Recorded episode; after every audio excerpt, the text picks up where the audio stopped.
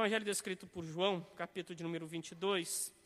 A, a nossa abrangência hoje é um pouco extensa, então eu dividirei em duas partes a leitura. A primeira do versículo 22 até o 40 e depois do 41 até o versículo 59, para que nós possamos entender a exposição das Sagradas Escrituras. Acompanhe a leitura, por gentileza, Evangelho descrito por João, capítulo de número 6, a partir do versículo 22. No dia seguinte, a multidão que ficara do outro lado do mar notou que ali não havia senão um pequeno barco e que Jesus não embarcara nele com seus discípulos, tendo estes partido sós. Entretanto, outros barquinhos chegaram de Tiberíades, perto do lugar onde comeram o pão, tendo o Senhor dado graças. Quando, pois, viu a multidão que Jesus não estava ali, nem os seus discípulos, tomaram os barcos e partiram para Cafarnaum à sua procura. E perguntaram: Mestre, quando chegaste aqui? Respondeu-lhes Jesus: Em verdade vos digo, vós me procurais, não porque vistes sinais, mas porque comestes dos pães e vos fartastes. Trabalhai, pois, não pela comida que perece, mas pela que subsiste para a vida eterna a qual o Filho do Homem vos dará, porque Deus, o Pai, o confirmou com o seu selo. Dirigiram-se, pois, a ele, perguntando: Que faremos para realizar as obras de Deus? Respondeu-lhes Jesus: A obra de Deus é esta, que creiais naquele que por ele foi enviado. Então lhe disseram eles: Que sinal fazes para que o vejamos e creiamos em ti? Quais são os teus feitos? Nossos pais comeram o maná no deserto, como está escrito: deu-lhes a comer pão do céu. Replicou-lhes Jesus: Em verdade, em verdade vos digo, não foi Moisés quem vos deu o pão do céu. O verdadeiro pão do céu é meu Pai quem vos dá, porque o pão de Deus é o que desce do céu e dá vida ao mundo. Então lhe disseram: Senhor, dá-nos sempre desse pão. Declarou-lhe-se, pois, Jesus: Eu sou o pão da vida. O que vem a mim jamais terá fome, e o que crê em mim jamais terá sede. Porém, eu já vos disse que, embora me tenhais visto, não credes. Todo aquele que o Pai me dá, esse virá a mim. E o que vem a mim, de modo algum lançarei fora, porque eu desci do céu não para fazer a minha própria vontade, sim a vontade daquele que me enviou. E a vontade de quem me enviou é essa: que nenhum eu perca de todos os que me deu pelo contrário, eu ressuscitarei no último dia. De fato, a vontade de meu Pai é que todo homem que vira o Filho e nele crer tenha vida eterna, e eu o ressuscitarei no último dia. Vamos orar? Senhor, nós precisamos do Senhor para entender o que as Sagradas Escrituras nos dizem. Tem misericórdia de nós. Às vezes nosso pensamento vagueia tanto às vezes parece que os nossos ouvidos estão tampados, que a nossa visão está embaçada para entender aquilo que o Senhor tem a nos dizer. Em nome de Jesus, desvenda os nossos olhos para que contemplemos as maravilhas da tua lei, Senhor. Transforma as nossas vidas. Esta é minha oração em nome de Jesus. Amém. Não se esqueça que o objetivo de João com todos esses sinais que nós estamos vendo, é que, vendo esses sinais, passem a crer em Jesus. E crendo em Jesus, vocês tenham vida em Jesus. Esse é o objetivo. Vida eterna. Os fatos denunciados ou apontados aqui a partir do 22 estão intimamente ligados desde o começo do capítulo 6. Então eu vou precisar de um pouquinho da sua imaginação geográfica aqui viaja, liga o, o, Google Earth aí do seu cérebro para você poder imaginar. Porque os fatos, a, a, entender aqui as margens do lago, do mar aqui da Galiléia, que na realidade é um lago, é muito importante. Então, de uma visão bem simplista, você tem o lago, e numa margem do lago aconteceu a multiplicação dos pães e peixes descritos no versículo, no capítulo 6, nos versículos de 1 até o 15. Então, numa margem o versículo acontece. Ao final, ao final, isso é talvez um dia inteiro, tá? Esse, entre multiplicar os pães, alimentar as pessoas, provavelmente Jesus fez um discurso, sermões. ao final do dia, Jesus sai sozinho. Então, ele tinha chegado nessa margem com um barco, mas ele sai sozinho ao monte, sem os discípulos. E aí, então, saindo Jesus sozinho, ou estando Jesus sozinho, no versículo 16 você vê aí, os discípulos vão atravessar o mar sem Jesus. Só ele, só os discípulos no barco. E aí acontece então aquilo que foi exposto para vocês domingo passado, em que Jesus se encontra com os seus discípulos, acalma a tempestade, anda sobre o mar. Então agora eles vão para o outro lado, pós-milagre, né? Jesus andar sobre o mar, eles vão para o outro lado num outro dia. Então veja bem, milagre da multiplicação dos pães e peixes, dia 1, termina o evento ao final da tarde, anoitecer. Jesus sai sozinho, discípulos na noite saem com o barco, saem com o barco. Jesus se encontra com eles na madrugada, né, acalma a tempestade, atravessa, anda sobre o mar, atravessa. Então, no outro dia, eles chegam a outra margem, que é onde começam os eventos descritos aqui. Imaginou? Captou? Isto posto, Jesus morava em Cafarnaum. A residência de Jesus era em Cafarnaum. E aqui, os acadêmicos que depois me discutam, não discutam, ah, o versículo 59 diz que todo esse discurso de Jesus foi dito na sinagoga de Cafarnaum. Embora haja discussões se parte do que foi dito no capítulo 6, a partir do 22, foi dito fora da sinagoga e parte dentro, eu vou partir aqui do princípio de que todo o discurso foi feito dentro da sinagoga em Cafarnaum.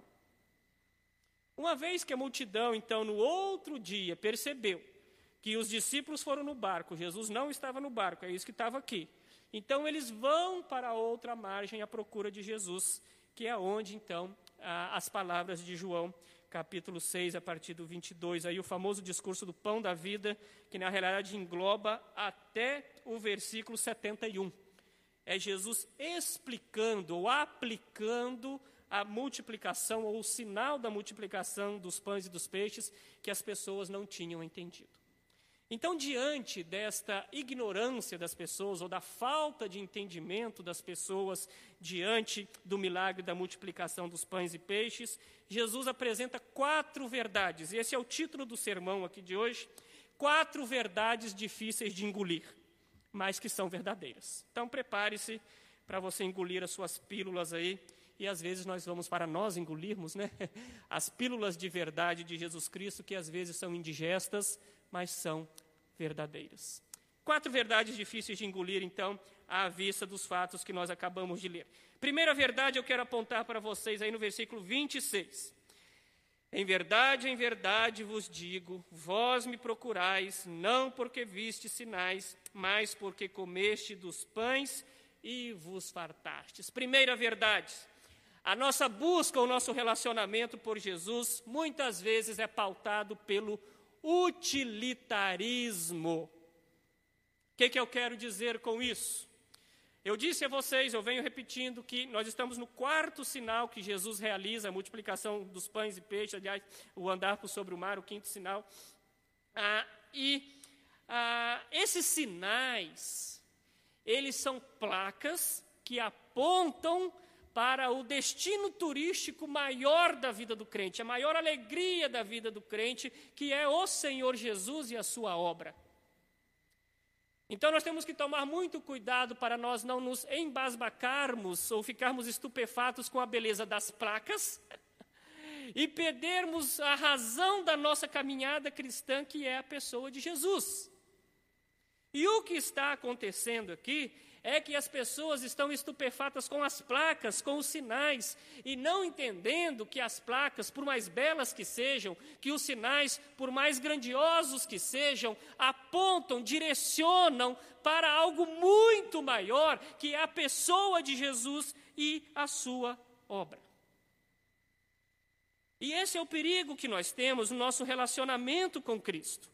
O de nós olharmos para Ele apenas ou nos relacionarmos com Ele apenas como uma forma de barganha, apenas como uma forma de atender aos nossos desejos pessoais. Eu não sei se você está entendendo a acusação de Jesus aqui. Jesus está falando aqui: vocês se fartaram, eu multipliquei os pães, vocês encheram a pança, e vocês me procuram não entendendo que a minha obra, a razão de eu estar aqui, não é ficar servindo vocês, não é encher o estômago de vocês, mas a minha obra é muito maior. Porém, vocês me procuram apenas para encher a barriga. Vocês não veem em mim o Deus encarnado. Vocês não estão entendendo os sinais. Vocês estão apenas querendo satisfazer seus desejos pessoais. Vocês estão querendo economizar na cesta básica do fim do mês e aqui estão aqui de novo atrás do Jesus super padeiro para atender às suas necessidades. Meus irmãos, nós não somos diferentes dessa multidão que se aproxima de Jesus por causa de uma multiplicação dos pães. Qual de nós nunca pautou o seu relacionamento com Cristo em função daquilo que Ele dá fisicamente? Qual de nós nunca pautou seu relacionamento com a igreja? Né? Qual de nós nunca usou a expressão que a igreja é forte ou a igreja é fraca em função de sinais, maravilhas, uh, ou de quanto o pastor estrela é capaz de fazer coisas para chamar a atenção das pessoas? A multidão, ao invés de ver no pão o sinal que apontava para Jesus, viu no sinal apenas o pão. Eu vou repetir. A multidão, ao invés de ver no pão o sinal que apontava para Jesus, viu no sinal apenas pão. Eles não foram movidos por corações sedentos de Jesus, mas queriam apenas encher seu ventre. E veja bem, meus irmãos, quando nós pautamos a nossa caminhada com Cristo, nessa relação de barganha, nessa relação de busca por espetáculo, nessa relação de perguntando o que que Cristo pode me dar, qual é o pão que ele vai me servir dessa vez, nós entramos num beco, num ciclo infinito, cuja, cujos desejos jamais serão satisfeitos. Presta atenção, nós já estamos falando aqui de vários sinais anteriores a esse, já tem um ressuscitado na história aqui, já tem uma multiplicação dos pães aqui, já tem a transformação da água e do vinho feita anteriormente, que com certeza as pessoas tinham conhecimento disso. Por quê? Por quê? Os sinais anteriores já não eram necessários para as pessoas olharem para Jesus de outra maneira. Então é muito triste às vezes nós dizemos assim: não, mas quando Deus me curar, quando Deus me der a bênção tal, quando eu comprar a casa própria, quando eu pegar o meu diploma, quando ela dizer sim para mim, quando ele dizer sim para mim, eu serei feliz e por aí vai. Mas você vai notar que, mesmo que isso seja atendido, nós não duvidamos que Deus possa responder orações e fazer sinais pelo seu povo, você vai notar que isso não vai te dar razão de viver automaticamente você vai se acostumar e vai querer cada dia mais e mais e mais e mais. Porque aquilo que é capaz de preencher a nossa sede e fome espiritual não é o pão terreno, não é a casa terreno, não é o carro terreno, não é a saúde terrena, não é o cônjuge terreno. Aquele único capaz de satisfazer a nossa sede, a nossa fome espiritual é o pão do céu, que só Jesus pode nos proporcionar. Ah, meu querido irmão e minha querida irmã, pense em qual motivação você frequenta a igreja. Pense em qual motivação você devolve o seu dízimo ao Senhor. Pensa em qual motivação você serve nos ministérios que você tem aqui. Porque muitas vezes nós colocamos um verniz de espiritualidade, mas não somos diferentes desta multidão. O que faz o seu coração pulsar por estar aqui nesta noite? Qual é a sua motivação para cantar?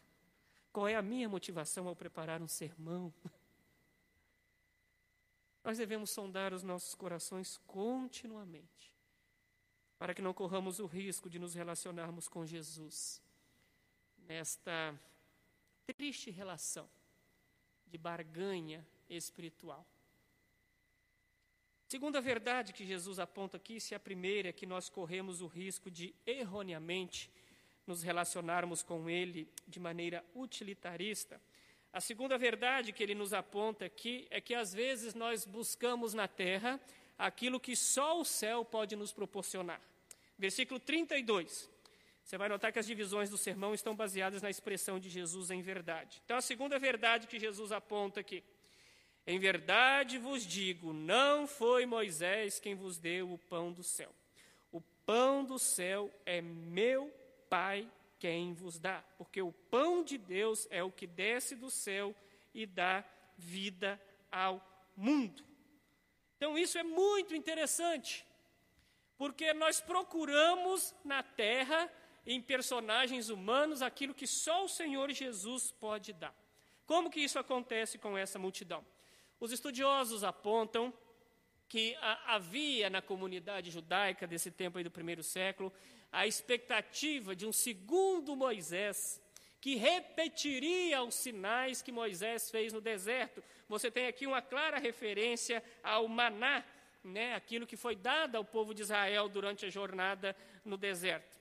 Então havia uma expectativa, uma esperança nesses que conversam com Jesus, de que haveria um segundo sinal ou um segundo Moisés disposto a repetir aquilo que já tinha sido dado ao povo de Deus durante a caminhada no deserto com os seus com as suas maravilhas. E Jesus já vem com uma segunda verdade que destrói dessa crença. E a primeira delas, e aliás, e nessa verdade, ele afirma que não foi Moisés quem vos deu o pão do céu. Isso é muito interessante, porque você vai ver os judeus falando continuamente que foi Moisés que deu o maná para ele. Mas Jesus fala: não foi Moisés quem deu o maná. Foi Deus quem deu o maná para vocês. E corrige então essa concepção equivocada que eles tinham a respeito de quem fornecia alimento ou quem forneceu alimento ao povo de Israel. Moisés é importante. Moisés é um profeta na história de Israel. Moisés foi aquele que se achava incapaz e Deus o capacitou para conduzir o povo de Deus. Mas ele não passava de um arquétipo, não passava de alguém que apontava para a vinda de alguém maior do que ele, que era Jesus Cristo. Meus irmãos, novamente, nós não somos diferentes dos judeus que depositavam sua esperança num segundo Moisés e eram incapazes de olhar para a figura de Jesus Cristo como saciadora das necessidades dele, olhar para Jesus Cristo como o pão que desceu do céu. Qual de nós nunca depositou nossa confiança em pastores, em igrejas? Qual de nós não criamos os nossos ídolos espirituais, a qual parece que aquilo que eles disserem se tornam leis para nós? É sempre um risco que nós corremos. Sempre corremos esse risco de buscar em mãos humanas e falhas e limitadas, mesmo de servo de Deus autênticos, como Moisés de fato foi um grande profeta, a solução ou a depositar neles uma confiança ou criar expectativas neles que eles não são capazes de resolver para nós. Esta é uma segunda verdade. Nós corremos o risco de buscar em seres humanos ou de buscarmos na terra realidades que só o Pai Celestial pode nos dar. Tome muito cuidado com essa visão horizontal que às vezes nós temos. Terceira verdade que Jesus vai te apresentar, então, agora, a partir do versículo 41. Quando Jesus faz esse discurso, então, começa a surgir uma murmuração, e eu peço que você acompanhe a leitura agora a partir do versículo 41. Murmuravam, pois, dele os judeus porque disseram: Eu sou o pão que desceu do céu, e diziam: Não é este Jesus, o filho de José? Acaso não lhe conhecemos o pai e a mãe? Como, pois, agora diz: Desci do céu? Respondeu-lhe Jesus: Não murmureis entre vós. Ninguém pode vir a mim se o Pai que me enviou não o trouxer, e eu o ressuscitarei no último dia. Está escrito nos profetas: E todos serão ensinados por Deus. Portanto, todo aquele que parte do Pai tem ouvido, que da parte do Pai tem ouvido e aprendido, esse vem a mim. Não que alguém tenha visto o Pai, salvo aquele que vem de Deus, este o tem visto. Versículo 47: Em verdade vos digo, quem crê em mim tem a vida eterna. Eu sou o pão da vida. Vossos pais comeram o maná no deserto e morreram. Esse é o pão que desce do céu para que todo o que dele comer não pereça. Eu sou o pão vivo que desce do céu. Se alguém dele comer, viverá eternamente. O pão que eu darei pela vida do mundo é a minha carne. Disputavam, pois, os judeus entre si, dizendo: Como pode este dar-nos a comer da sua própria carne? Respondeu-lhe Jesus: Em verdade, em verdade vos digo: se não comerdes a carne do filho do homem, não beberdes o seu sangue, não tendes vida em vós mesmos. Quem comer a minha carne e beber o meu sangue tem a vida eterna, e eu o ressuscitarei no último dia. Pois a minha carne é verdadeira comida e o meu sangue é verdadeira bebida. Quem comer a minha carne e o beber no meu sangue permanece em mim e eu nele. Assim como o Pai que vive me enviou e igualmente eu vivo pelo Pai, também quem de mim se alimenta por mim viverá. Este é o pão que desceu do céu, em nada semelhante àquele que vossos pais comeram e contudo morreram. Quem comer esse pão viverá eternamente. Essas coisas disse Jesus quando ensinava na sinagoga de Cafarnaum. Aí agora nós vamos para a terceira vez em que Jesus fala ou usa a expressão em verdade, em verdade vos digo, agora no versículo 47. Em verdade, em verdade vos digo, quem crê em mim tem a vida eterna. A terceira verdade que Jesus apresenta então em contraste com aquilo que os seres humanos procuravam na terra, na terra, é que aquilo que ele nos fornece não é perecível, porém é eterno. A realidade de uma vida que crê em Jesus, ela não é medida pelas coisas aqui na terra, muito pelo contrário, a realidade daqueles que creem em Jesus é medida pela eternidade, uma vez que Jesus é Deus. O Evangelho de João vai anotar sete vezes a expressão eu sou. Eu sou o pão da vida, eu sou a ressurreição à vida, eu sou o bom pastor, eu sou a porta. Sete vezes você verá essa expressão em João, claramente ele fazendo um paralelo, em que Jesus faz um paralelo com o grande eu sou, que se apresentou a Moisés na forma da sarça ardente. O que, que Jesus está advogando para si quando ele usa essa expressão? Eu sou o pão da vida. Ele está dizendo, eu sou Deus. Então, olha a lógica do raciocínio de Jesus. Segunda verdade que ele aponta: não procure na terra, ou seja, não procure em Moisés, o pão que só Jesus ou só Deus pode dar. Então, foi isso que Jesus falou. Não foi Moisés quem vos deu o maná no deserto, o pão do céu. O verdadeiro pão do céu é o Pai quem dá. Então, esse foi o segundo argumento de Jesus.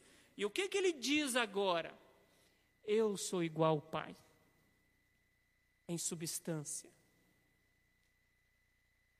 Quem te deu o pão foi Deus. Eu sou Deus.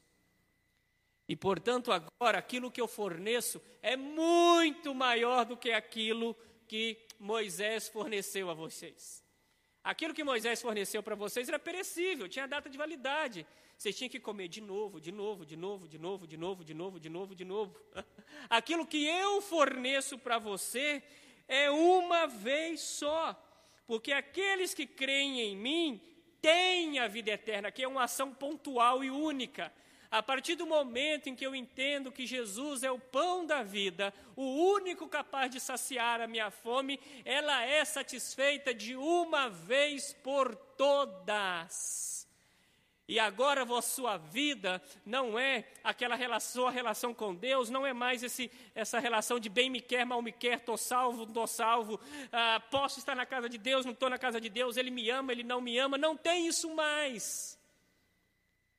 Porque agora aqueles que creem em Jesus têm a vida eterna garantida para nós de uma vez por todas. Mas agora é a vida eterna. Esse é o contraste. Os judeus estavam preocupados com a vida biológica, com o bios. Jesus está apresentando os acadêmicos me corrijam depois, né? Zoe ou Zoe, que é a vida espiritual, que é a vida, um significado que agora nem a morte é capaz de tirar de vocês, porque eu garanto a vocês que eu vou ressuscitar vocês no último dia. Essa é a diferença do cristianismo. É por isso que os outros não entendem a gente. Porque as outras religiões, qualquer filosofia que pegar, ela vai pegar seres humanos que estão machucados, caídos e destruídos e vão dizer assim: Eu te ajudo, você consegue. O cristianismo ele vai falar assim: Meu filho, você está tão estragado que você não consegue nem comer. Eu te alimento. Eu vou virar pão. É isso que Deus falou. Eu vou virar pão. E esse pão vai descer. E pela graça eu vou colocar na sua garganta abaixo, você morto. Eu vou entrar, vou te ressuscitar. Você vai criar tendões, forças, músculos para andar comigo. E você não vai sair nunca mais, porque sou eu quem dá esse pão e ninguém mais. Aí as pessoas não entendem isso que Jesus faz conosco. Você sabe por quê que as pessoas não entendem que o pão que vem do céu nos garante essa vida eterna? Porque no, o nosso ego, o nosso ego quer trabalhar pela nossa alimentação. É muito interessante. O próprio Jesus, se você voltar algumas folhas, é interessante, né? Porque os judeus vai falar assim: o que faremos nós para ter esse pão? Olha a lógica que está por trás disso. Eu quero construir, eu quero conquistar, eu consigo. Me dá a receita que eu faço. E a gente tenta com as nossas próprias mãos dar significado à nossa existência. A gente tenta por meio de autoanálise, a gente tenta por meio de autoajuda, a gente tenta por meio do raio que o parta alto, mas nunca vai conseguir. Porque seres estragados que olham para dentro de si é como peças autoconcertantes, isso não acontece. Você precisa de um elemento externo para vir dar significado à sua existência, e isso para nós cristãos só acontece em Jesus Cristo. Não existe autoconhecimento no crente, existe conhecimento do alto. Não existe autovivificação no crente, existe vida que vem do alto. Não existe autoalimentação na vida do crente, existe o pão que vem do alto. Mas como é difícil. Como é difícil nós entendermos isso. Porque nós gostamos de dizer eu conquistei, nós gostamos de dizer eu fiz. Nós gostamos de dizer eu que amassei o pão da minha salvação, nós gostamos disso. Pastores gostam disso. Eu que converti a alma, eu que fiz crescer a igreja, e por aí a gente ama isso. Nós amamos isso. Mas a terceira verdade que Jesus traz é que a vida que ele vem a trazer é de uma dimensão muito maior do que aquela que nós imaginamos, porque ele é Deus. Quarta verdade, versículo 53. Respondeu-lhe Jesus: Em verdade, em verdade vos digo: se não comerdes a carne do filho do homem, não beberdes o seu sangue, não tende vidas, ou não tendes vida em vós mesmos. Quarta verdade. Aqueles que não entendem que Jesus Cristo é o único capaz de saciar a fome e sede espiritual que nós sofremos, vão se perder. É análogo àquilo que é afirmado no versículo 47, ou digamos, para o pessoal das exatas aí, né, você multiplica a equação por menos um, e aí você vai ter o inverso. Se Jesus, aqueles que creem nele, têm a vida eterna, quem não comer da carne do filho do homem e não beber do seu sangue, não tem a vida eterna e está perdido. Qual é a figura que Jesus está dizendo aqui? E os olhos dos judeus parecem que estão tão vedados que eles não entendem isso. Eles só conseguem olhar para a terra. Como é que esse homem está falando de comer carne e beber do sangue? Nós não somos canibais. A lei mosaica proíbe beber sangue ou até carne que contenha sangue. E o que, que esse homem está dizendo aí de beber do meu sangue? Preste atenção, o que, que Jesus está dizendo aqui? Jesus está falando que quando nós cremos na obra dele, ou seja, que ele é o Deus encarnado, que o Verbo se fez carne e habitou entre nós, e que esse Verbo que se fez carne e habitou entre nós foi crucificado, morto e sepultado. Ressuscitou ao terceiro dia e está à destra de Deus Pai Todo-Poderoso, de onde há de vir para julgar os vivos e os mortos e ressuscitar aqueles que morreram em Cristo. Quando você entende pela fé essa obra que Cristo fez em carne e que o sangue dele derramado na cruz nos trouxe vida, você comeu da carne de Cristo e bebeu do sangue dele. Não de forma literal, mas que pela fé compreendeu a obra dele. É isso que Cristo está falando. E aqui fica o alerta para um grande ensinamento que nós temos, ou prática que a igreja tem, da ceia do Senhor. João não está aqui falando da ceia, mas a ceia do Senhor contém ensinamentos que estão presentes aqui. Quando nós comemos do pão e bebemos do cálice, nós estamos lembrando que Cristo nos deu vida em seu nome. Nós estamos lembrando que Cristo é o pão da vida. Nós estamos lembrando dos benefícios que a morte dele, que a encarnação e a morte dele na cruz nos trouxe. Nós estamos lembrando que a cruz foi o forno celestial onde Deus assou a nossa salvação. A cruz, a morte de Jesus, a sua ressurreição, foi o método que Deus utilizou para matar a nossa fome. Ninguém mais é capaz de fazer isso por nós. Mas fico alerta. Se não for por meio de Jesus, você está perdido. Você não ressuscitará no último dia para a salvação. Você nunca vai ter vida com significado para dar razão à sua existência longe de Jesus. E o perigo, o perigo, porque esses com quem Jesus trava o seu discurso aqui não são pessoas novatas na fé. Talvez tenha alguns curiosos, mas esses com quem Jesus dialoga é gente que tinha visto sinais. É gente que tinha caminhado, é de um povo que tinha caminhado no deserto, já tinha ouvido a história dos pais, dos ancestrais. É gente que frequentava a sinagoga. É gente que frequentava o templo. Que foram incapazes de ter os olhos desvendados para entender a obra de Cristo. Que Ele tenha misericórdia de nós. Que nós não sejamos como essa multidão, mas sejamos como aqueles que se achegam com fome, reconhecendo a sua incapacidade fala: Jesus, das minhas mãos eu não tenho como trabalhar para a salvação, mas o Senhor trabalhou por mim e pela fé aplique em meu coração a obra dessa salvação. É o meu desejo a todos que estão aqui presentes. Amém.